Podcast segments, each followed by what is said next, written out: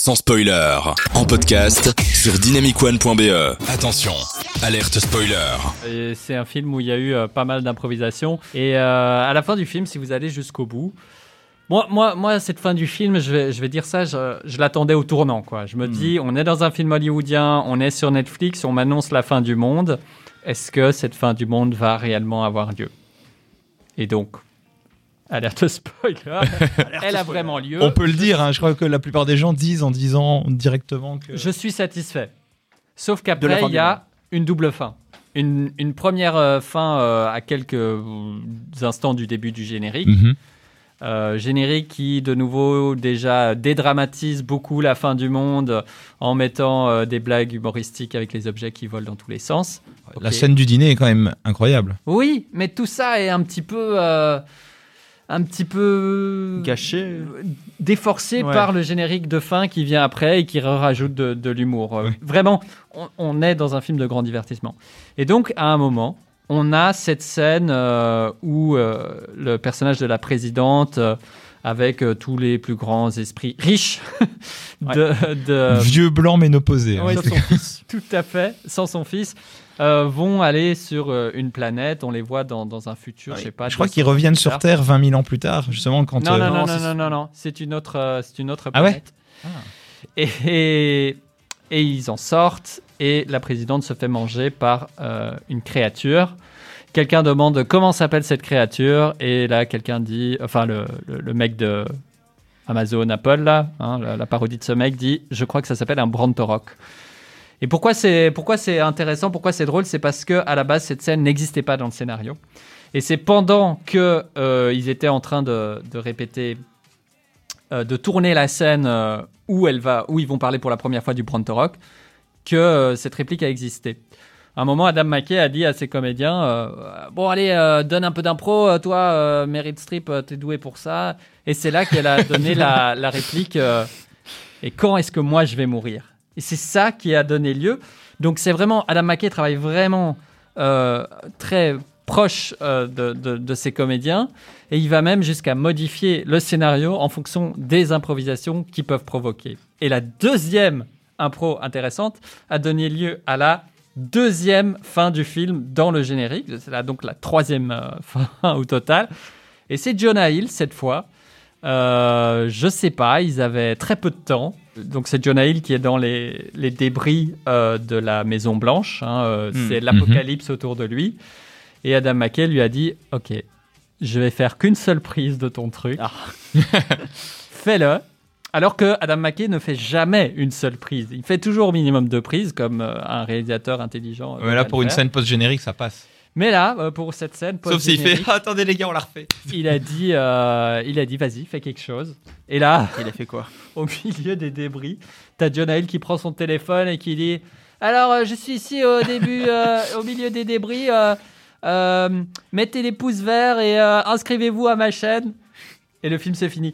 Et donc ça n'a aucun sens puisque bah, tous les réseaux de télécommunications sont vraisemblablement euh, sont vraisemblablement morts. Mais bon, euh, c'est John Hill qui est, qui est ça, qui fait ça. Et du coup, elle était bonne du premier coup. Et Ça t'as joue un- sur le personnage déconnecté. Int- Oh Ouais. J'aime bien. Oh.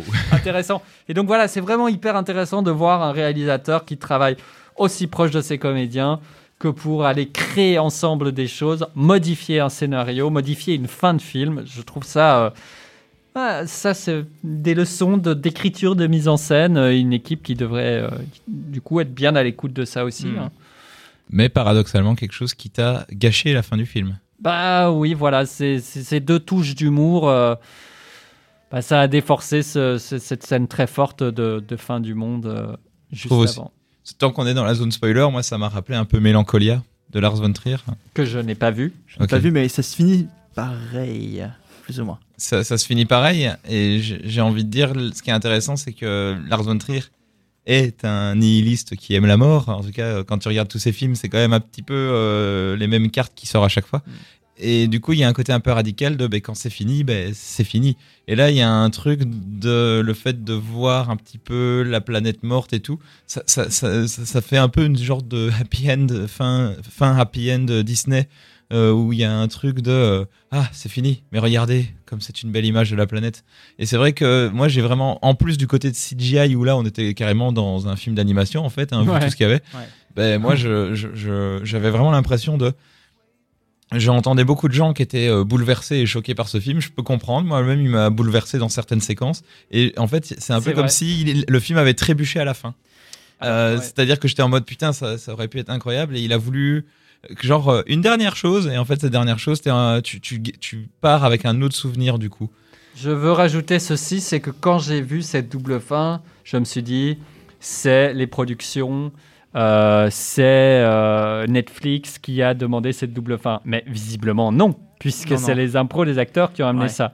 Là par contre, je me rappelle, et, et là vraiment, oui, là on est dans un moment de cinéma. Cette fin du monde, moi je l'ai vécu un petit peu grâce à ce film. C'était très impressionnant comme émotion que j'ai eu à ce Mm. moment-là. Ouais. Ça, c'était Ça, très, fort. J'avais complètement zappé. C'est un peu comme si le film incarnait quelque chose et puis il se désincarnait à la fin. Parce qu'il y a ce truc de ah, on est là quand même pour euh, amuser la galerie et donc on va quand même leur montrer ce qu'il y a. euh, des- Tu vois, c'est un peu comme une autre fin que je pense que je trouve extrêmement forte. C'est la fin du film Cube, si vous l'avez vu. Le, oui. À la fin du film, euh, c'est la zone spoiler, on fait ce qu'on veut. C'est la fin du film. En fait, justement, il n'y a pas vraiment de fin. En fait, le personnage en pleine rédemption à la fin du film va vers un inconnu. Et en fait, on ne sait pas vers quoi il va. Et il y a tout cet euh, extra-diégèse et cet imaginaire qui se crée. En fait, là, ben, il- c'est un peu comme si euh, le, le magicien montrait un- une partie de son truc à la fin de à- à scène post-générique dans ce film-ci, euh, qui est dans le Look Up. Ouais, mais je pense que c'est vraiment le style du réalisateur Adam McKay, qui balance vraiment l'humour avec le, le, le dramatique et le politique. Et je pense vraiment lui qui a voulu ce type de fin et pas une volonté Netflix des studios. Il ne sait pas me censurer. Non, il s'est Ah. pas censuré, vraiment pas. Et je pense surtout que c'est un réalisateur qui a son propre style, et donc je pense pas que la fin, justement, va à l'encontre de ce que le film présente, même si on peut critiquer la manière dont il le fait. Mais pourtant, euh, moi, j'ai- vraiment juste repensé à ces anciens films que j'avais vus de lui et que je me disais, ouais, il y a un côté plus cohérent dans ces autres films. Tu vois, moi, vraiment, euh, The Big Short, je peux comprendre que ce soit plus imbitable euh, qu'une météore qui fond sur la planète, mais il y avait un truc qui fonctionnait super bien et je trouvais que le film ne s'égarait pas. Là, c'est un peu comme si le film s'était égaré, égaré au mauvais moment, quoi. Euh, et encore que tu vois, c'est, je vais pas dire que ça gâche le film, mais disons que ça ne le rend pas aussi fort que ce que j'aurais espéré. La directive n'était peut-être que de sensibiliser les gens, et puis à la fin, on est quand même dans un film, les gars, tout va bien, demain vous vous levez. Enfin, en fonction de quand tu regardes le film, en tout cas. Peut-être que c'est une critique satirique des happy end. Ah, Hmm. ah voilà. Hmm. J'entends ce que tu dis, euh, et c'est là tout- toute la subtilité du réalisateur qui, du coup, toi, a... toi, tu le vois comme un côté positif, du coup. Pas spécialement. Effectivement, en termes de fin, c'est pas ma fin préférée des films d'Adam McKay. Mhm. Mais je comprends, en fait, d'où ça vient. C'est juste ça. Moi, j'ai j'ai quand même une question hyper importante. mais, vu qu'on a tous vu le film, mais pourquoi est-ce qu'il leur a fait payer les snacks? Ça, personne ne sera. qui qui est quand même le meilleur gag du film. Ouais, très très bonne vanne. C'est un- Très bonne vanne. Parce qu'il arrive, à chaque fois, on s'y attend pas, en fait. C'est ça qui est génial, et de se dire, mais en fait, elle est obsédée par ça. Vous, a- vous, avez, euh, vous avez tilté au moment, où, la première fois où il fait payer les snacks. Moi, je me suis dit, putain, on est à la Maison Blanche. Ça coûte cher. Et pourquoi, il passe Pourquoi ça Ouais. est-ce à la Maison Blanche, on peut pas t'offrir des snacks Mais Après, tu dis, c'est. En même temps, ils sont tellement traînés comme des chiens dans la salle d'attente c'est que ça Oui, m'étonne. Oui, oui, oui, mais du coup, voilà. C'était assez dingue. Non, franchement, c'était très bien joué. Dommage que Timothée Chalamet euh, ait un rôle aussi petit parce que c'est un très bon acteur et tu sens qu'il a été un peu rajouté là juste pour attirer les les euh, les, les fans de Timothée Chalamet. Mais euh, voilà, tout comme Ariana Grande. Enfin voilà, c'est Ouais. pour qu'il y ait euh, tout le monde qui puisse se dire ah oui, je connais cet acteur là. Bah oui, bah, Ouais. Kate Blanchett pour un extrême, euh, Ariana Grande pour un euh, autre. que le copain de Jennifer Lawrence, euh, ça doit, il doit aussi avoir son, son succès. Son ex euh, du début. Ah oui, oui, le journaliste. Ça doit aussi être quelqu'un de très. euh, Ah mais il y a même euh, ouais. C'est tellement un film, tu sais, genre coprod international, qu'il y a même un acteur français dans le film qui est Thomas Sisley. ouais, qui joue exact. Tu vois, ils, ils essayent, et il y a certainement un acteur d'origine euh, asiatique aussi. Enfin, il y a des acteurs de partout pour essayer de que tout le monde le voit. C'est pour ça que ce film a intéressé autant de gens.